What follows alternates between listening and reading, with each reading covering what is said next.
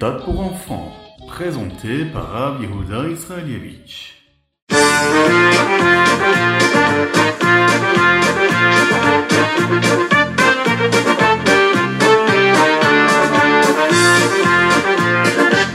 Bonjour à tous, infiniment heureux de vous retrouver pour partager avec vous le chitatif du jour. J'espère que vous allez bien. Aujourd'hui, nous sommes le Yom Shelishi, le troisième jour de la semaine de la parashat Chukat et Balak. Il y en a deux, surtout quand on est en dehors d'Eretz Israël. Mais c'est génial parce que à la fin de cette semaine, on va rejoindre Eretz Israël. Et puis la semaine prochaine, on étudiera ensemble la même parasha. Et ça, c'est extraordinaire. Aujourd'hui, nous sommes le Chet du mois de Tammuz, le huitième jour du mois de Tammuz, et Tafshin Pegimel Shnat, l'année du rassemblement?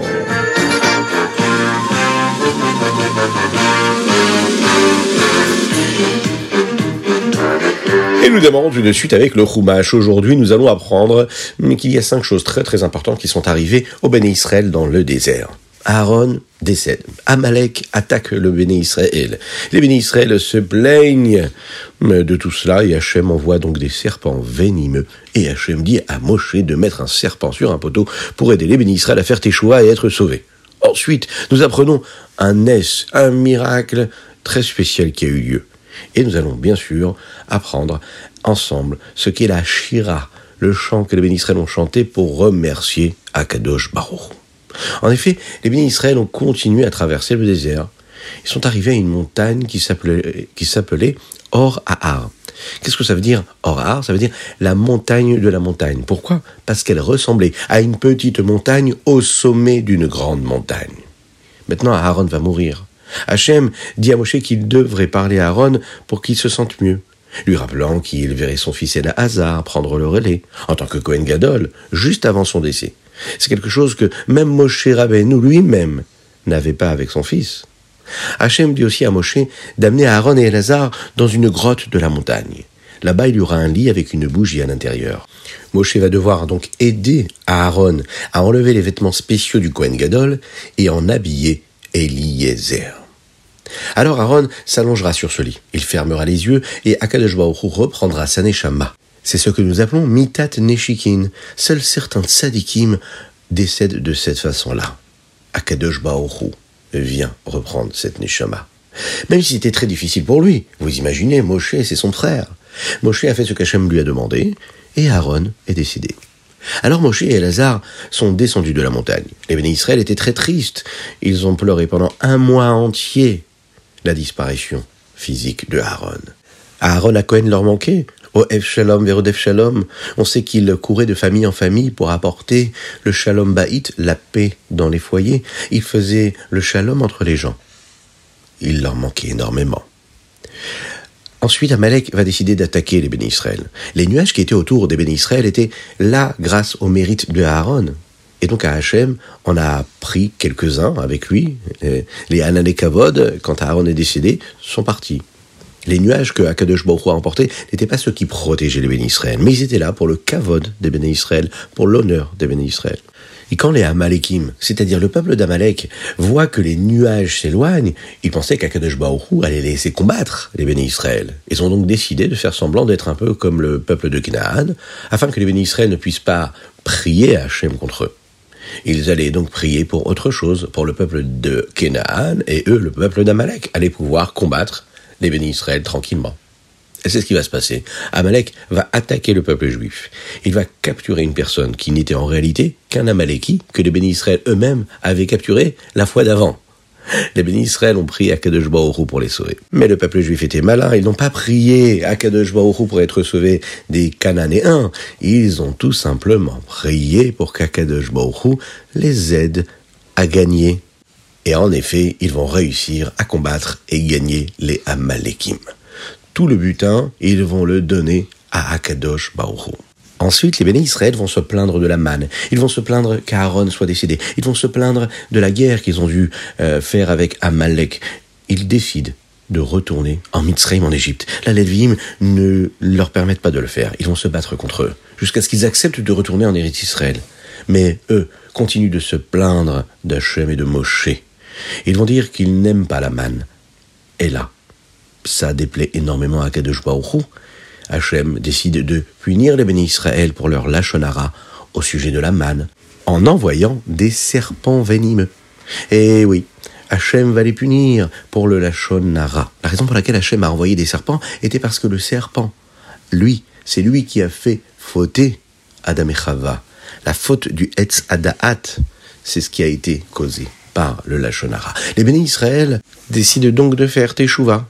Ils veulent le faire afin de demander à Moshe, de lui demander à Hachem d'arrêter les serpents. Akadosh Baruch va dire à Moshe de fabriquer un faux serpent et de le mettre sur un poteau. Quand les bénis Israël voyaient le serpent, eh bien, ils arrêtaient de mourir par les morsures de serpent. Et quand ils lèveront les yeux, ils penseront à Hachem et ils se souviendront aussi pourquoi Hachem les punissait. Moshe a fait ce serpent en cuivre parce que le mot cuivre, nechochet, est comme le mot serpent, nachash. Et tout comme Hachem l'avait promis, si un juif était mordu par un serpent, il regardait le serpent de cuivre et Hachem lui pardonnait et ne le laissait pas mourir. Et on continue notre magnifique paracha, qui est riche aujourd'hui, avec un miracle très spécial. Les bénis Israël ont continué à voyager, se sont rapprochés de l'endroit où vivait le peuple de Hémori. Mais pour s'y rendre, il fallait se rendre dans une vallée avec de hautes falaises des deux côtés. La rivière, elle, qui traversait cette vallée, et les Hémorim savaient que les bénis Israël venaient par là. Ils ont eu une mauvaise idée. Ils se sont cachés dans les grottes des falaises pour lancer des flèches et des pierres sur les bénis Israël quand ils allaient passer. Mais Hachem a sauvé les bénis Israël. Il a déplacé les falaises ensemble. Et les deux falaises se sont emboîtées comme des pièces d'un puzzle. Partout où il y avait une grotte d'un côté, il y avait un rocher qui dépassait de l'autre. Tous les Morim qui voulaient blesser les bénis Israël ont été tués. Les bénis Israël ont pu voir le sang dans le fleuve d'Arnon et ils ont réalisé que Hachem les avait sauvés. Une partie du sang est allée dans les puits d'eau des bénis Israël pour s'assurer que tous les bénis Israël ont pu voir ce qu'Hachem avait fait, ce magnifique miracle qu'Akadosh Baruch avait accompli. Là, les bénis Israël ont chanté une magnifique chanson pour Hachem qui s'appelait Ali Be'er, montez, montez bien, qui leur a montré le Nes qu'Akadosh Baruch avait fait pour eux.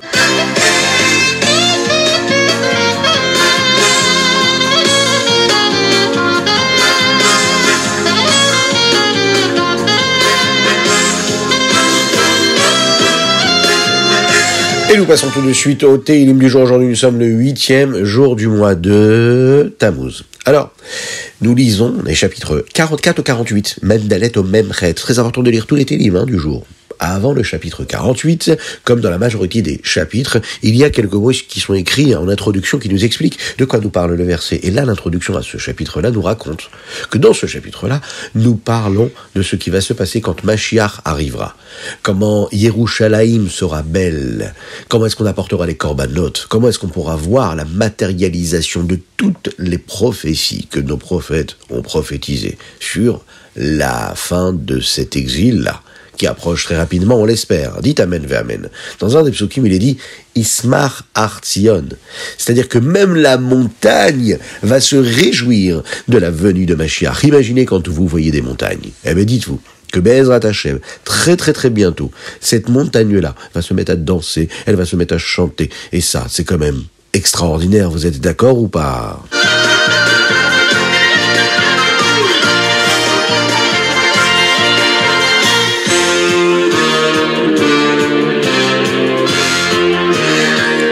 Et nous passons tout de suite au Tania du jour. Nous sommes dans la Higueret à Teshuvah. Perek Aleph, premier chapitre, le Chetz Tamuz Shanav Shuta. Hier, nous avons étudié qu'il y avait trois catégories d'avérotes qu'un homme était capable de commettre et donc sur lesquelles il devait faire Teshuvah. Aujourd'hui, le Rabbi Shimon va nous apprendre comment faire Teshuvah. La mitzvah de la Teshuvah, elle n'est pas si difficile que ça. Un homme doit juste prendre la bonne décision, forte, avec conviction, de ne plus jamais se comporter comme il l'avait fait avant. Cette décision-là, elle n'est pas seulement sur une avéra spécifique qu'il l'a commis avant.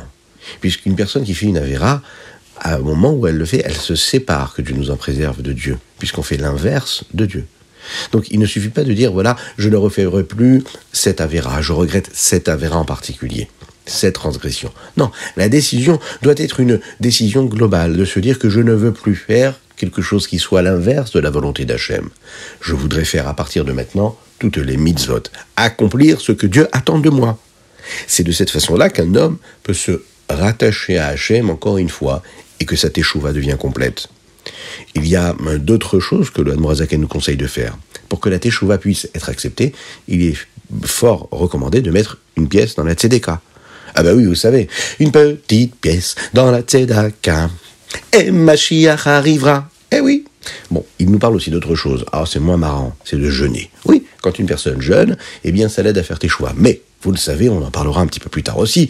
De nos jours, on ne jeûne pas. C'est pas bien de jeûner, à part les jeûnes qui ont été instaurés par nos grands sages à travers l'histoire, comme le jour de Kippour, Pourim, là, celui qui arrive bientôt, du 17 Tammuz. Voilà, ça oui.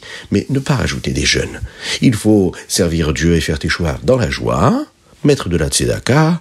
Euh, par exemple, vous envoyez une petite dédicace pour le chitat du jour, et vous dites, oh, si c'est papa et maman qui nous écoutent, qui nous soutiennent, eh bien là, ils soutiennent avec la tzedaka la diffusion de la chassidoute, la diffusion du chitat, et ça c'est extraordinaire. Oui, et ça, ça nous permet de faire teshuva.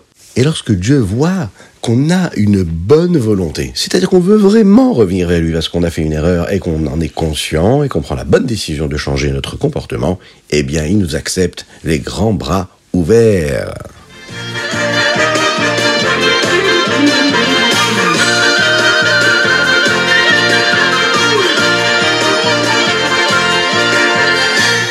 Aujourd'hui, le Hayamium du Tammuz nous parle de l'amour qu'Avram Avinu avait pour Akadosh Baruch Avram Avinu, c'est le premier de nos patriarches de Noavot, et il était très particulier aux yeux d'Hachem. À tel point que tout le peuple juif vient de Avram Avinu. Hachem va lui envoyer dix épreuves, et Avram Avinu va assumer toutes ces épreuves-là, sans aucune hésitation. Mais si Akadosh Baruch a aimé Avram Avinu, c'est pas seulement parce qu'il a réussi à surmonter toutes ces épreuves. Non, il a aimé Abraham Avinu parce qu'il enseignait à ses enfants et à d'autres personnes et à tous ceux qui passaient devant sa maison ou même que lui-même allait chercher à l'extérieur de sa maison. Il leur enseignait comment se rapprocher d'Hachem et comment accomplir sa volonté.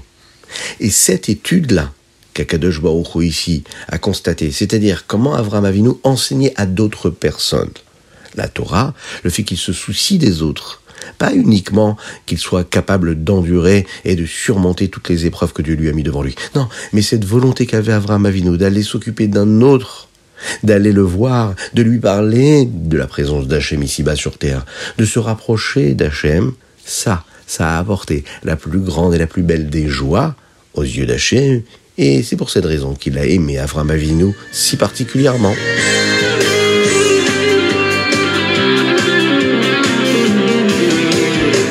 Et nous passons au Rambam. Nous sommes dans les Ilchot Kilush Chodesh. Et nous apprenons euh, donc le chapitre 18, 19. Mais nous commençons le premier chapitre des lois du Ta'anit, c'est-à-dire le jeûne. Dans le Rambam, dans le même d'aujourd'hui, nous concluons ces lois-là de Kilush Chodesh. Le Rambam ici nous aide à constater est-ce que les Edim, les témoins, disent la vérité quand ils ont vu la nuit? Est-ce qu'ils euh, considèrent comme il faut cette lune qu'ils sont en train de voir? Est-ce que c'est probable de voir la lune cette nuit en particulier, selon des calculs bien particuliers? Le Rambam nous parle aussi de cette lune, la nouvelle, qui arrive et que pas tout le monde ne peut voir.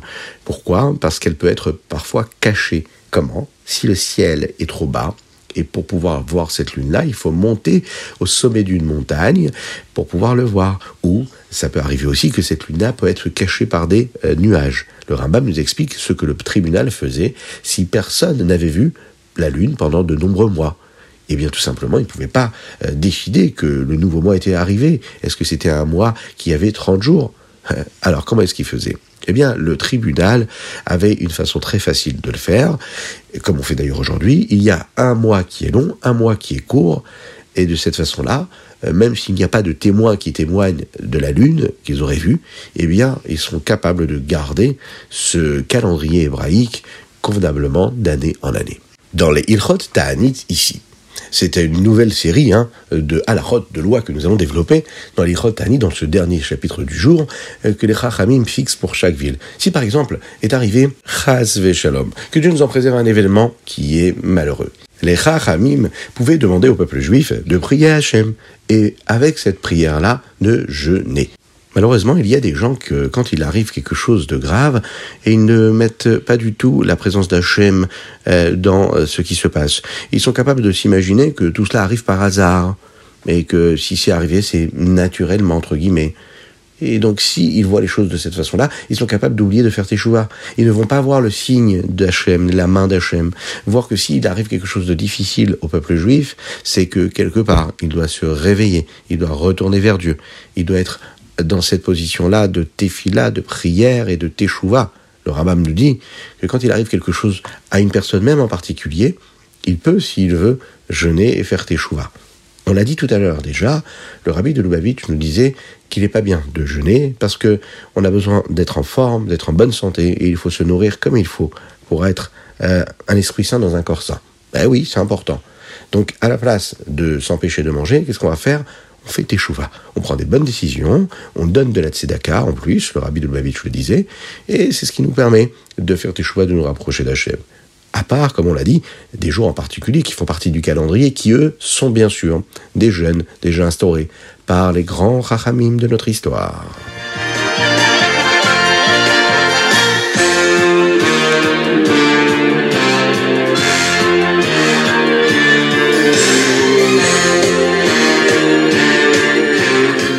Voilà, c'était le Ritat du jour. J'espère que vous avez passé un bon moment. Je vous souhaite plein de bonnes choses, que Dieu vous bénisse et qu'il vous protège, qu'il inonde votre existence de bonté, de grâce et de miséricorde, qu'il vous réjouisse, qu'il fasse que cette journée puisse être paisible, tranquille, sereine, joyeuse.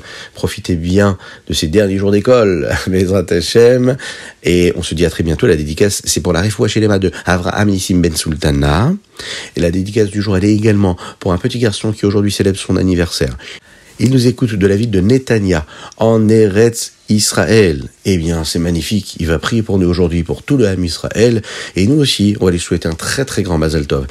Il s'appelle Uriel Benichou et il nous écoute tous les jours et il partage le chitat. Et pour ça, on le remercie et on lui souhaite plein de bonnes choses. Qu'Hachem le bénisse, qu'il puisse vivre une belle année. C'est offert par sa maman, hein, ce petit dédicace. Alors on souhaite aussi à ses parents, à ses frères et sœurs une belle année, une belle réussite, une bonne santé jusqu'à 120 ans. Et bien sûr, on demande à Akadosh Baruch de nous envoyer le Mashiach afin qu'on puisse tous se retrouver en Eretz Israël avec nos proches, avec tout le peuple juif pour chanter, danser avec le Beth Amigdash.